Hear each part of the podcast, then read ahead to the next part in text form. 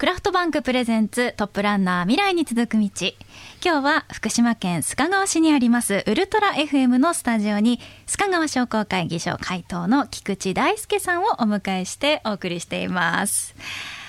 さてさて今までですねちょっとあの街の話を中心にお話をお伺いしてきたんですがここで菊池さんのプライベートなお話もお伺いしたいなと思っておりまして、どんなお人柄なのか。お会いした時から腕をね非常に日焼けしてなさってるんですよ、うん、菊池さん、はいはい、気になってまして。それは何の日焼けですかね？あのー、ちょっと1か月前ぐらいですか。はい。あのまあゴルフコンペがありまして。ゴルフ？ちょっと立てちょっと続いたんですよ。うん。でそれちょっと日焼けって感じ。ゴルフの腕前は、ちょっと噂も聞いておりますが、ねはい、聞いちゃいますか、はい、実はゴルフの人間でしてもともと。中学と高校でやっててで高校の時東北東北で優勝して、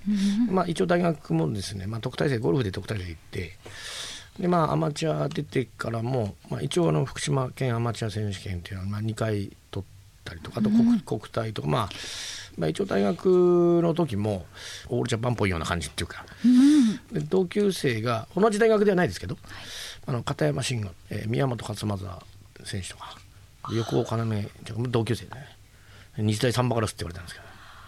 で大学入って、まあ、一つは横田真一さんって言うんですけど。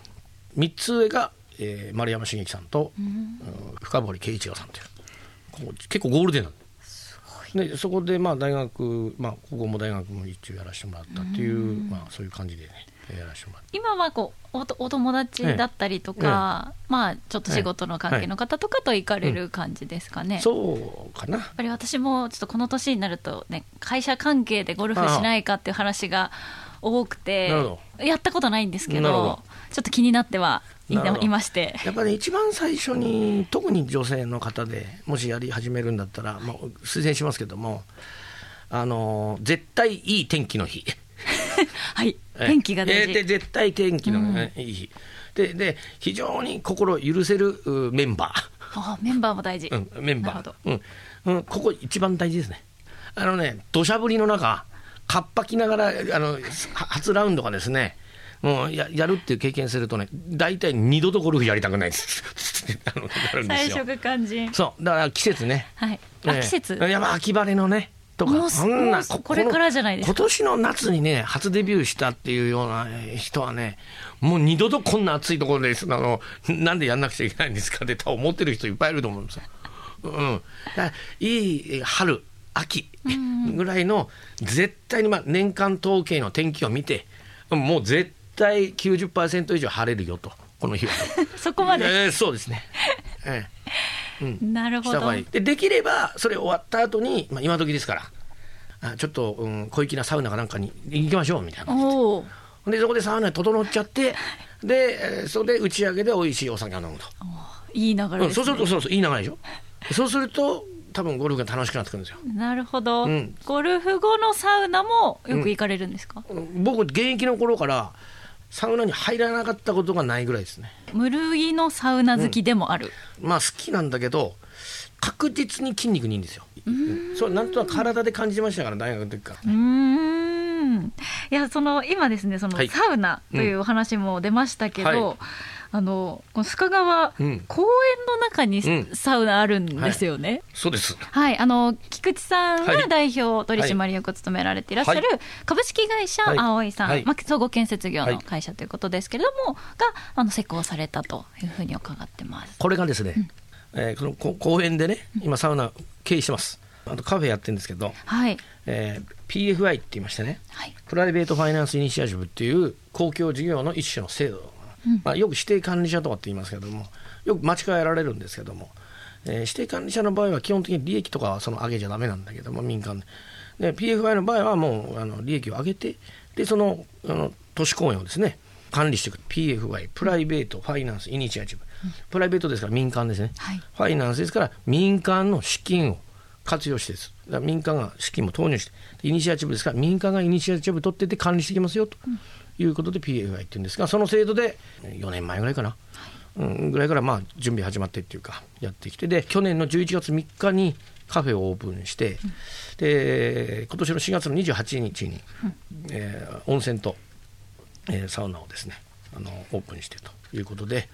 うん、今やってるところでございまして。うん、えー、カフェもおしゃれなあのマークのカフェですよね。あのおしゃれなマークありがとうございます。コップに鳥乗ってるって。鳥の。えあれ鳥カワセミです。あの須賀川市のあの須賀市の鳥がカワセミなんですよ。えでもう全部カワセミあの一応都市公園なんで。で、えー、全部あの温泉の方のロゴにも実はあのカワセミが入ってるんですけどねあそうです、えあらゆるところにカワセミが実はいるんですよ。えーであとはこの公園のうちの温泉もそうですけどあのカフェも、ね、周りに赤松がですねすごい高い赤松がものすごいあの群生してるんですけどもね。で赤松は何かというと須賀川市の木なんですね。でそこはやっぱりあの都市公園でこの PFI という事業でやらせてもらってるので、えー、あくまで公共事業の一種なので、うん、まあ、建設業の方は、ねまあ、PFA って言えば分かると思いますけども、えーまあ、そこはやっぱりその市の木であり、うん、鳥でありそれはもうどんどんどんどん盛り込んでいこうと、まあ、ある意味まちづくりとでここが施工っていう感覚じゃないんです PFA の場合はあくまで運営をしていくので。はあええ、施工だけじゃないってことですね。施工だけじゃなくて逆に言うとうち施工ないしゼロです今回。あそうなんですね、ええ、うちが発注していくことになるってことです。他の建設会社さんにそうです基本はもう、えー、9割ぐらいは自己資金ですそうすると発注者なの。そこがもうあのよく間違われるんですけども。建設会社として PFI に行く場合あの全部建てたんですね全部やったんですけど、うん、そういう考え方じゃないっていうことですね。あなるほど。PFI っていうのは。で今回公園の PFI なんですよ。うん、うん、パーク PFI って言うんですが、はい、で今、えーと、全国で300ちょっとぐらいになってきております。パーク PFI 全国で。思ってたより多いです、ね、うん、あと建物もね例えば文化センターとかそういうところでやってるところいっぱいあります。あの PFI ただパーク PFI っていう部分では300ちょっと箇所目ぐらいなんですが、えー、福島県としてはパーク PFI はこのうちのその緑の学公園というんですけれども PFI 事業が福島県は初めての部分で、まあ、今いろいろと注目していただきましてですね大体ですねパーク PFI っていうとイメージ的には今やってるのは大阪城公園。名古屋城公園とかね、えあの仙台も青葉城公園とか今 PFI です全部。ちょっと大きいんですよ。規模が。はいはいはい。うん、でまあ大体このゼノコンさんとかそのぐらいになるんですでここは3ヘクタールうち3ヘクタールでコンパクトな PFI なでそうすると中小の地元の企業でも今いけるとまあ思ったんですね。うん。でで今これうち地域主導型 PFI っていう僕言ってたんさらに国交省さんがこの間ですねあの視察に来ましてね結局この地域主導型地元の企業だからこそこの公園の良さって分かってるところっていっぱいあるんですよ。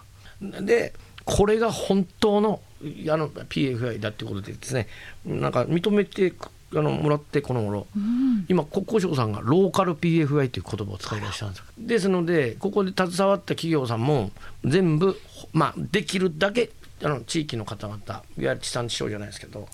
そうやっていっての、まあ、PFI 事業ということで今やらせてもらってるってことですね。これからどんどん出てくると思います全国で。公園の PFI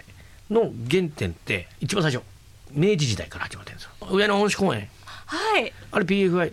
明治で。結局あれもともとね関営地だったわけですよ。徳川の、はい、であの幕末で負けちゃってる。で結局テーマパークですよ、うん、もう動物園入ってきて、うん、博物館もそうかもしれないけど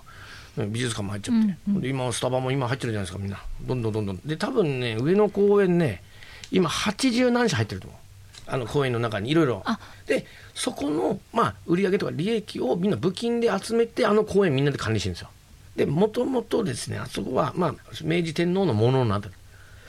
でその明治天皇から東京都民のために差し上げましょうと。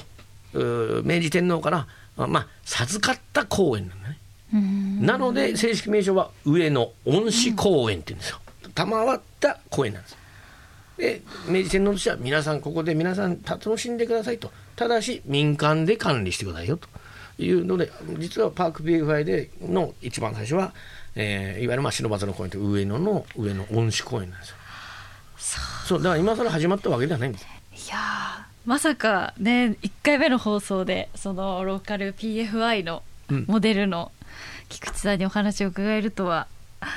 思いませんでした、まあ、あの建設会社っていうあの商工会議所っていう、まあ、町づくりっていうところでも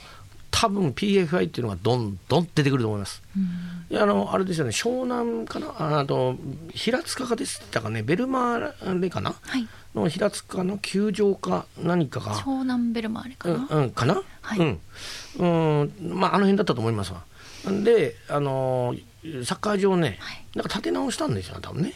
でそれもあのえっとねうんあの神奈川のあの辺の商工会議所の回答があのその PF やってるんですよ。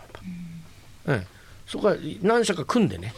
で今あの順調に乗ったらしいですよ。まちづくりっていう観点でも、はい、PFI ってそうなってくるので注目していってもよろしいんじゃないですかね。っていうところはい。それではここで一曲お送りしましょう。山下達郎で町物語。